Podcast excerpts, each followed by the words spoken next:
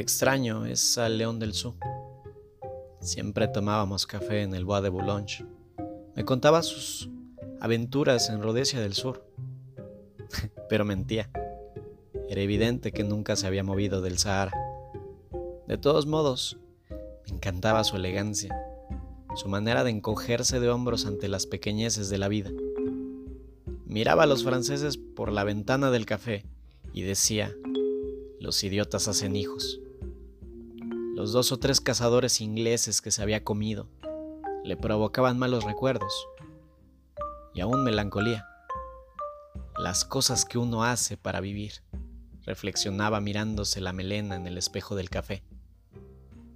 Sí, lo extraño mucho. Nunca pagaba la consumición, pero indicaba la propina a dejar, y los mozos lo saludaban con una especial diferencia. Nos despedíamos a la orilla del crepúsculo. Él regresaba a su amburó, como decía, no sin antes advertirme con una pata en el hombro. Ten cuidado, hijo mío, con el París nocturno. Lo extraño mucho, verdaderamente. Sus ojos se llenaban a veces de desierto, pero sabía callar como un hermano emocionado, emocionado.